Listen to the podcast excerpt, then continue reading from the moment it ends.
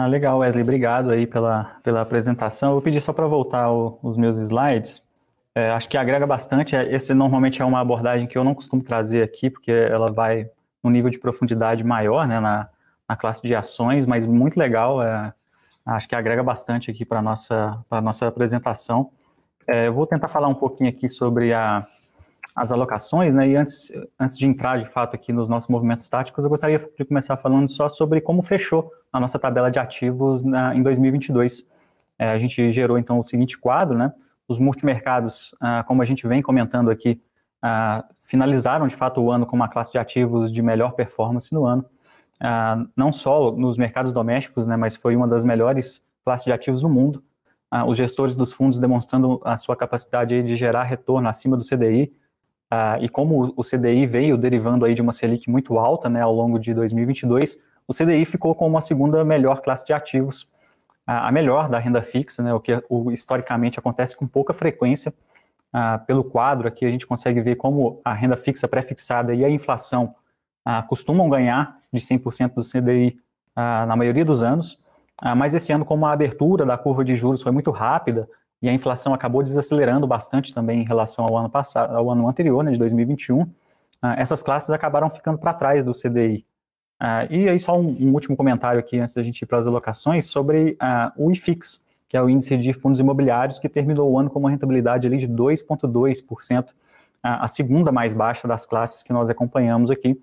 só performou melhor do que o dólar. E aí eu gostaria só de pegar um comparativo rápido aqui com o período da tabela lá de 2013 uh, do IFIX, né, que é esse cinza mais claro, uh, uh, é, que é a última classe do ano de 2013, e a gente percebe como ele foi o pior ali de 2013, o segundo pior em 2014 e 2015. e só para fazer um comparativo, né, esse período de 2013 a 2015, 2016, a Selic saiu de 7,25% para 14,25%, e só foi começar a cair lá no final de 2016. Então, um movimento de alta semelhante ao que nós tivemos agora, ah, com um efeito no IFIX também bem parecido. Ah, e claro, aí para manter um, um, patamar de distribuição de proventos no nível atrativo, ah, o investidor acaba negociando os papéis num, num patamar de desconto para compensar essa, essa alocação. E por isso os fundos imobiliários apresentaram uma queda aí ao longo desses últimos três anos. Uh, e ainda assim a perspectiva para o ano de 2023 até que é relativamente positiva para os fundos imobiliários, uh, à medida que os contratos forem sendo reajustados pela inflação, né, e numa eventual queda na taxa de juros também pode beneficiar esse, esse mercado.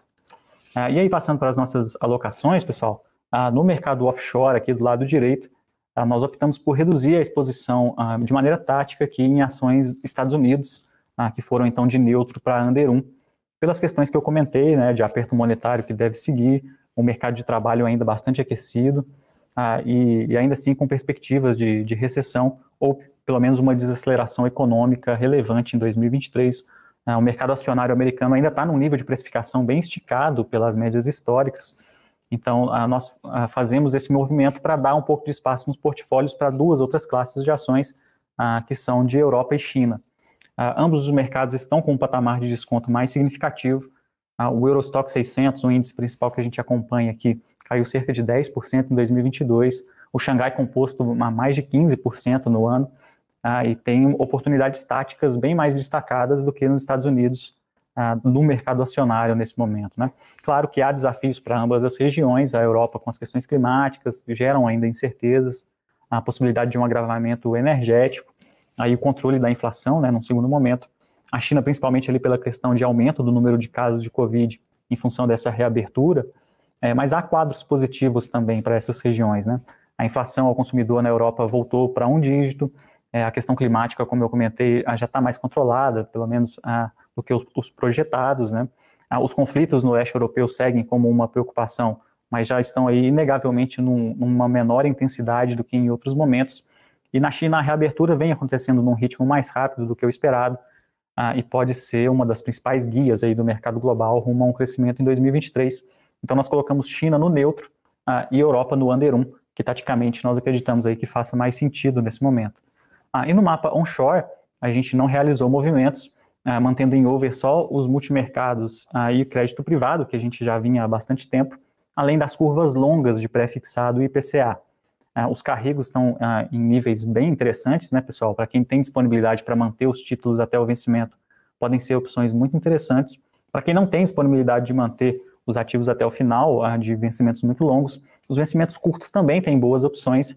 A gente dá preferência aqui para os vértices longos, né, para os nossos modelos que acabam sendo replicados nos fundos, por contar com uma duration maior e, consequentemente, podem capturar melhor, melhores ganhos num eventual fechamento de curva também ah, que a gente espera que aconteça em algum momento desse ano, com pequenas reduções na taxa Selic a partir do segundo semestre.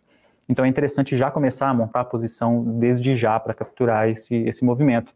Ah, investimentos no exterior é a única classe aqui que nós ainda mantemos no under. Ah, aos poucos, essa classe tem melhorado a sua atratividade. A renda fixa no exterior está se aproximando aí de um patamar máximo de juros, né? Ah, especialmente ali para investidores que já têm conta conosco lá nos Estados Unidos ah, existe uma infinidade de opções para alocação no mercado internacional, ah, mas como eu mostrei lá na tabela de ativos, as classes domésticas dominaram o mercado doméstico aqui, né? então no, nos nossos portfólios nós seguimos priorizando ah, esses mercados brasileiros, mas com um viés aí talvez para neutralidade agora em 2023 para investimentos no exterior, aí preferindo por enquanto o mercado de renda fixa na alocação direta para quem opta por investir diretamente lá no, no exterior.